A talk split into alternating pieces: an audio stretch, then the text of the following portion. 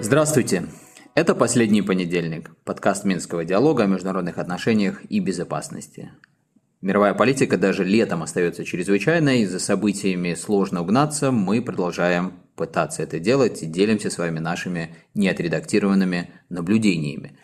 Сегодня заключительный выпуск в летнем формате, поэтому обсудим лишь две темы, а уже на следующей неделе вернемся к более привычному формату – Правда, летний формат не предусматривает легких и оптимистичных тем, поэтому говорим сегодня о двух тяжелых и пугающих сюжетах, о том, что окончание войны в Украине все дальше, а ядерный апокалипсис все ближе. В офисе Минского диалога Денис Миленцов и я, Евгений Пригерман. Добрый день. И ключевой вопрос недели, как уже Женя сказал, это ядерный апокалипсис все ближе. Прошедшая неделя была а, пугающе наполнена новостями, связанными с, связанными с рисками ядерной катастрофы. Поэтому мы в очередной раз э, возвращаемся к этой теме а не просто потому, что мы хотим напугать наших дорогих слушателей. Из свежих ядерных новостей, мимо которых нельзя пройти, особенно выделяются следующие. Во-первых, э, провал обзорной конференции договора о нераспространении ядерного оружия, которая завершилась в Нью-Йорке без принятия итогового документа. Новые обстрелы в районе Запорожской атомной электростанции и временное отключение реакторов. Заявление почти уже точно будущего премьера Великобритании Ли Страс, что она готова применить ядерное оружие в случае необходимости. А, здесь же а, заявление Александра Лукашенко, что договоренность с Российской Федерацией о переоборудовании подвесок белорусских самолетов завершена, и теперь они могут нести ядерное оружие.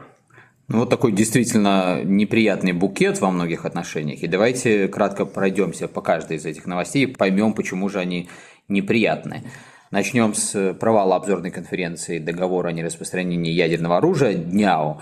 Там действительно, как и ожидалось, к сожалению, не удалось принять итогового документа. Денис, почему это важно не только для специалистов, но и для широкой аудитории, которая также присутствует среди наших слушателей? Дело в том, что договор о нераспространении ядерного оружия – это один из основ такой стратегической стабильности и э, ядерного э, сдерживания. Идея была в том, чтобы э, не расширять вот эту ядерную пятерку, которая уже не совсем пятерка, но тем не менее, на большее количество государств, которых в мире сейчас около 200, а, естественно, что идея была такая, если большее количество а, государств обладают э, ядерным оружием, э, то, соответственно, повышается вероятность того, что оно когда-либо э, будет использовано, даже, возможно, непреднамеренно. Поэтому количество государств оно и ограничивалось. И сейчас получается, что вслед за всеми остальными соглашениями по стратегической стабильности, мы можем увидеть, что разрушится и вот этот э, еще один основной э, фундаментальный столб. Это означает, что еще ближе, вот если когда говорить о этих часах апокалипсиса, еще ближе там, на секунду, на полсекунды э, мы становимся к ядерной войне. Поэтому, конечно же, за такими мероприятиями мы стараемся следить, и их важность очень трудно переоценить. Тут, конечно, с этой обзорной конференции, в принципе, страшно сказать, какой-то злой рок получается. Помнишь, она изначально должна была пройти э, в начале 2020 года или в первой половине, потом из-за ковида переносилась, переносилась, и вот перенеслась сейчас на сентябрь 2002 года, 2022, весь сентябрь фактически в Нью-Йорке на базе штаб-квартиры ООН проходили эти дискуссии, и получается, что на вот эти переносы, связанные с э, другого рода опасностью для человечества наложилось все то, что происходит э, в Украине. И понятно, что политический фон сделан, ну, вот как мы увидели, невозможным принятие этого документа. Россияне э, заявили о том, что документ политизировался в первую очередь западными странами и Соединенными, Штат, Соединенными Штатами, и поэтому под ним они свою подпись поставить не могут. Там, я так понимаю, и чисто военный аспект был, то есть непосредственно все, что связано в классическом понимании с ядерным оружием, и вот все те угрозы, которые мы еще чуть позже обсудим, связанные с э, атомными электростанциями. Ну вот получается, что действительно уходит на как минимум 4 года, по-моему, следующая конференция запланирована на 26 год, как бы вот этот очередной столб о ядерном вооружении, стратегической стабильности, и это накладывается на э, другой нехороший фон, который связан уже не просто с документами, а с тем, что все больше государств в мире ну, как бы на практике приходит к мысли, что надо задуматься о собственном ядерном оружии. Даже те государства, которые всеми силами и на законодательном уровне, и идеологически эту мысль от себя отгоняли. Ну вот речь идет о той же Японии, например, да, о Германии, хотя с Германией отдельная история, она так или иначе участвует в программе э, вот это nuclear sharing э, в рамках НАТО, и на ее территории присутствует ядерное оружие Соединенных Штатов. Но, тем не менее, все равно это не самостоятельный такой ядерный игрок. И когда происходят те вызовы, с которыми сталкиваются все больше стран в мире, когда фактически ядерное оружие становится последним аргументом и тем, что действительно действует как сдерживатель, обеспечивает вот это стратегическое сдерживание. Но, к сожалению, действительно возникает все больше мыслей для того, чтобы это ядерное оружие как-то рассмотреть в качестве опции для себя. Мы сейчас не будем вдаваться в еще одну подробную, на самом деле очень интересную дискуссию о том, насколько ядерное оружие в случае такого более широкого распространения может служить сдерживателем и при этом не то что гарантировать, но, по крайней мере, иметь хорошие шансы на то, чтобы не быть примененным.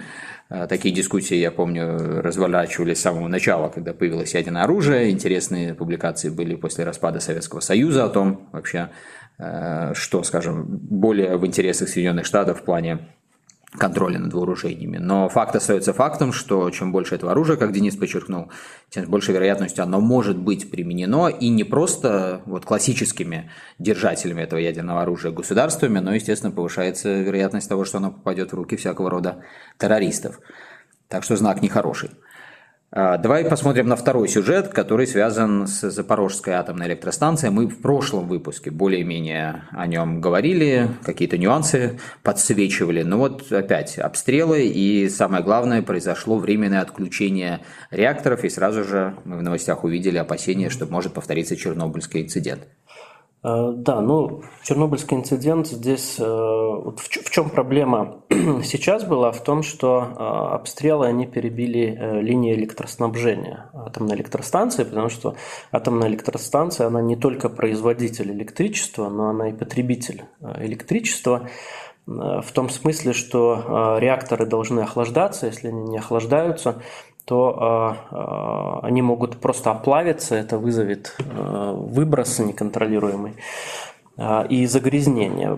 Поэтому а, реакторы были а, заглушены впервые за все время существования этой электростанции, но потом вновь запущено электричество, подача электричества восстановилась, но тем не менее проблема безопасности атомной электростанции, вообще проблема атомной электростанции Запорожской сейчас в СМИ, она скорее не связана вот с возможной катастрофой, она больше связана Э, с таким политическим аспектом все больше вводится в оборот э, такая идея, что сейчас уже отсутствует э, табу на вот это вот слово ядерный, на ядерное оружие, на ядерную войну.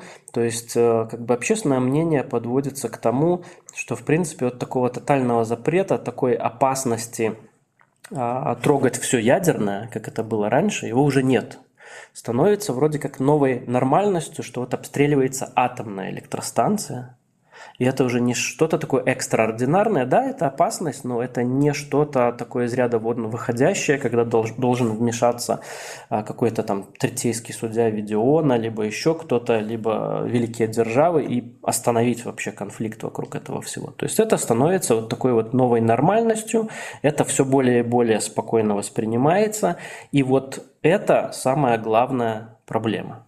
Ну да, тут э, скорее по факту прецедента, то есть не в том плане, что мы утверждаем, что кто-то пытается это сделать нормальностью, хотя, судя по всему, именно так и происходит. Но ну, по факту, по факту да, происходит прецедент, что Вот раньше сама, что ли, мысль в страшном сне отгонялась бы и не допускалась, что нечто подобное вообще возможно. Но теперь вот мы с этим сталкиваемся, ну и вроде проходят дни, недели, скоро месяцы, когда в топах новостей этот сюжет находится, и он из этих топов постепенно уходит. Ну и, соответственно, происходит. Да, и как бы вроде люди начинают по привычке думать, что э, пужилки, пужалки, а жизнь продолжается. Но вот к слову о тезисе, что все это становится какой-то новой нормальностью, наверное, и э, третий наш сюжет – это заявление почти уже э, премьер-министра Великобритании Ли Страс, пока еще она глава Foreign Office. Я вот процитирую. Она получила вопрос в рамках э, избирательной кампании, которая сейчас идет, где она соперничает с еще одним представителем консервативной партии. Э, Сунаком э, за то, чтобы занять место премьера. Так вот, ее спросили вообще, насколько она рассматривает возможность применения ядерного оружия в случае появления каких-то угроз для страны. И вот цитата. «Я думаю, что применение ядерного оружия – важная обязанность премьер-министра. Я готова сделать это». Ну вот опять же, да, вроде сюжет такой страшный, отгоняемый, а вроде готово это важная обязанность премьер-министра. Да, и вроде бы это действительно важная обязанность премьер-министра, но тем не менее э, лидеры и э, министры обороны всех остальных государств, обладающих э, ядерным оружием, даже те, которые находятся друг к другу в антагонизме, там, взять Россию, Соединенные Штаты, они себе все-таки таких заявлений э, не позволяют и стараются их избегать, и говорят наоборот о том, что ядерная война недопустима, и они, даже находясь в таких в противоречиях и в конфронтации, они будут стараться все-таки избегать таких сценариев, которые потенциально могут привести. А э, лист раз она как-то выбивается из этой когорты, и она скорее э, делает заявление о том, что это теоретически возможно, и она теоретически э, готова. Вот, то есть это несколько повышает градус, э, опять же, такой э, в риторическом плане. Да? То есть, опять же, э, по факту вот этих высказываний общественное мнение подводится к тому, что, в принципе, это все может случиться, э, и это вполне себе реальный сценарий, и это сценарий, который сейчас рассматривается. Вот, в этом, эм, опять же, главная проблема, что общество, международное сообщество, эм, оно, помните, мы говорили, что сейчас важно политиков напугать, возможно, ядерной катастрофой, потому что все уже забыли Карибский кризис, э, забыли эти военные тревоги, когда просто своей кожей все чувствовали возможность тотального уничтожения – Сейчас этого нет, и а, наоборот, как-то политики упражняются в том, чтобы показать, что, может быть, ничего в этом такого страшного и, и нет. И тут не только политики западные, но и политики наши э, к этому подключаются. Я хотел подчеркнуть, что тут бы многие тебя возразили, что далеко не только Ли Страс этим занимается. Потому что ну, вот... Я опередил этих некоторых вот, потому что и Беларусь наша тоже грешит такими вещами. И вот здесь мы новость уже эту говорили о том, что проговаривали о том, что э, на днях э, Александр Лукашенко также сказал, что уже готово переоборудование белорусских э, самолетов под несение российского ядерного вооружения. Здесь э, остаются еще вопросы, какие именно самолеты, сколько самолетов, э, какое именно вооружение это будет, какой протокол использования и так далее. Но тем не менее сам факт э, того, что подготовка, использование и э, сам вопрос того, что э, ядерное оружие может быть использовано, опять же, вводится в оборот. И здесь уже белорусская общественность и те, кто интересуется белорусской проблематикой на Западе и смотрят то, что происходит здесь у нас, они опять же подводятся к мнению, что это вполне вероятный сценарий. Да, и вся эта картинка, конечно, очень пугающая, тут мы никого не удивим, но действительно все больше начинает казаться, что человечество движется к такой ситуации горя от ума, что ли. Потому что когда впервые тот же Карибский кризис возник, ну, это совершенно была такая новая история, новый сюжет, и, может быть, благодаря этому относительно быстро и уж точно успешно ситуация тогда разрешилась. Сейчас вот мы последние десятилетия, особенно вот нашем таком аналитическом мире слышим тезис о том, что политика должна базироваться на знаниях, на данных. и, соответственно, этих данных очень много накоплено, но вот как в случае с ядерным оружием, есть и такие знания, которые подталкивают очень многих, как среди ученых, так и среди политиков, к выводам о том, что ну вот весь наш предыдущий опыт, скорее всего, исключает возможность применения ядерного оружия. Психологи много разных да, рассказывают там объяснений и теоретических подходов, почему в критический момент все отступят от этой самой пропасти. Но, честно говоря, такой уверенности все меньше становится. И э, в этом отношении, вот повторю, понятно, к сожалению, что угроза ядерной катастрофы, она как никогда близка. Но мы говорили о том, что на практике это может привести к ядерному апокалипсису, обсуждали какие-то уже более такие технические страшные последствия, которыми с нами Денис делился, исходя из своих э, глубоких знаний по теме, потому что Денис в свое время э, занимался изучением. Но вот буквально на днях выпустили новое исследование. Это сделал университет штата Луизианы. Денис, как э, любитель этой темы, его внимательно прочитал, поэтому расскажи нам, пожалуйста, о чем это исследование поведало миру, что там нового мы узнали о возможных последствиях ядерной катастрофы. Не столько любитель, сколько дежурный, наверное, по теме, поэтому, э, да, несколько тезисов я здесь э, вам расскажу, не углубляясь подробно, это в такое публичное э, исследование, результаты его есть в общем доступе, если кто хочет подробнее почитает, я здесь только несколько таких э, вещей скажу, которые мне кажутся важными. Э, во-первых, э, исследователи делают вывод о том, что Неважно, будет ли это глобальная ядерная война, то есть будут ли запущены все те накопленные ядерные боеголовки, которые имеются в распоряжении всех госу- ядерных государств, э, либо это будет обмен ударами просто между США и Россией, либо это будет какой-то локальный индо-пакистанский, например, э, конфликт, э, последствия будут примерно одинаковыми во всех этих случаях. И здесь последствия они называют такими следующими. Во-первых, это сразу в первые часы ядерной войны, опять же подчеркну, либо это глобальная, либо это региональная, не имеет большого смысла, не имеет большой разницы. Это сразу гибнут э, около 100 миллионов человек э, в первые часы. И как результат э, огромный выброс сажи и дыма в атмосферу, который приводит к тому, что Земля затеняется от солнечных лучей. И это в конечном итоге приводит, приводит к ядерной зиме, либо, как американские исследователи это называют, новый ядерный малый ледниковый период и э, температура падает э, после этого примерно на 13 градусов. А это более существенное снижение, чем то, которое произошло в последний ледниковый период. Это, в частности, будет означать то, что вегетативный э, период будет снижаться. Это сельскохозяйственный кризис, голод, это замораживание, замерзание портов многих. Это значит, что прерывание логистических цепочек и невозможность поставить доставить продовольствие э, в некоторые регионы э, мира. А, такой малый ледниковый период, он в частности тоже приведет к гибели э, океанических морских водорослей, что приведет к тотальному вымиранию рыбы в Мировом океане, что, в общем, ставит крест на рыболовецкий промысел и вот еще один такой источник добычи пропитания.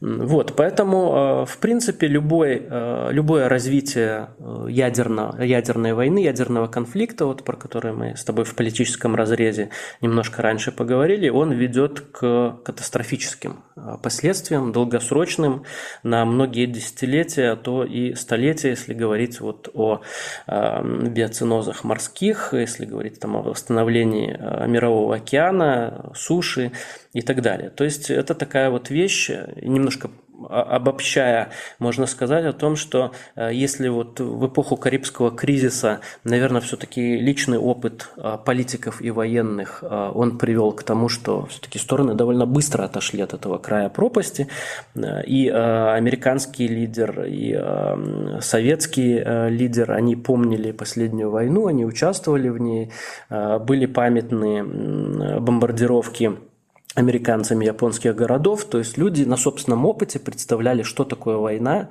что такое ядерные удары, и э, это влияло на принятие их решений. Э, в более поздний период и в 90-е годы скорее должна была работать логика иная, э, не э, личный опыт уже, а структурные факторы. То есть э, весь тот комплекс международных соглашений, режимов нераспространения, режимов сдерживания, режимов отказа и контроля за вооружениями верификации. Вот это все должно было предотвращать само приближение к этой пропасти. Но сейчас мы видим, и как мы много раз констатировали в наших э, выпусках, что вот этот договорно-правовой весь комплекс э, стратегической стабильности, он разрушается. И сейчас мы пришли э, к такой ситуации, когда не личный опыт политиков и населения Земли, а не структурные факторы, они уже не сдерживают от э, возможной эскалации конфликта до ядерного. И в этом, э, как мне кажется, содержится очень-очень большая опасность. Ну вот, как я и говорю, получается такое горе от ума, столько накоплено знаний и опыта, казалось бы, мир как никогда продвинут, а мы приблизились опять вот к этому апокалипсису. Хотя еще в начале года, я напомню, было выпущено заявление пяти стран-членов, э, постоянных членов Совета Безопасности ООН, то есть вот эти самые легитимные, официально заявленные владельцы ядерного оружия, которые повторили знаменитую советско-американскую формулу о том, что ядерная война не может быть выиграна и потому никогда не должна быть э, начата, но, к сожалению, начата, да, э, к сожалению, все идет в противоположном направлении.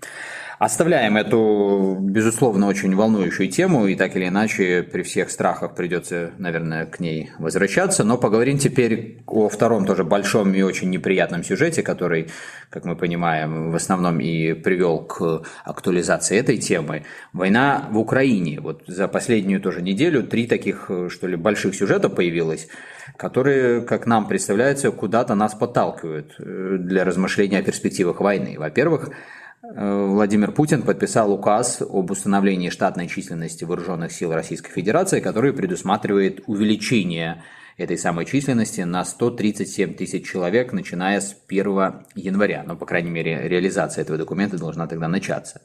Второй сюжет. США собираются назначить генерала, который будет руководить новой миссией по Украине, и также эта миссия приобретет э, отдельное название. Ну и, наконец, третий сюжет. 24 августа, это День независимости был Украины, Джозеф Байден анонсировал самое большое единовременное выделение средств на военные нужды Украины, почти 3 миллиарда долларов. Однако обращает на себя внимание, что эти средства будут выделены из бюджета инициативы по поддержке Украины в области безопасности. Что это значит? А то это значит, что вооружение не может быть взято из уже существующих запасов, оно будет производиться целенаправленно для Украины. А это может занять месяцы и даже годы. Вот в сумме, Денис, что означают эти, казалось бы, может быть, для многих не столь примечательные новости?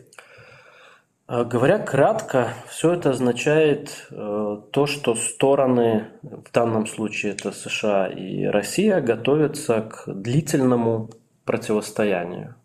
А Российская Федерация вот э, фактом того, что увеличивается численность э, вооруженных сил, это говорит о том, что э, Россия, поскольку она приняла такую стратегию ведения войны, когда она не проводит мобилизацию, она не показывает своему внутреннему своему населению, что действительно идет что-то экстраординарное, она не может провести эту мобилизацию, открыто, она проводит ее в том числе вот через э, фактическое формальное увеличение численности э, вооруженных сил.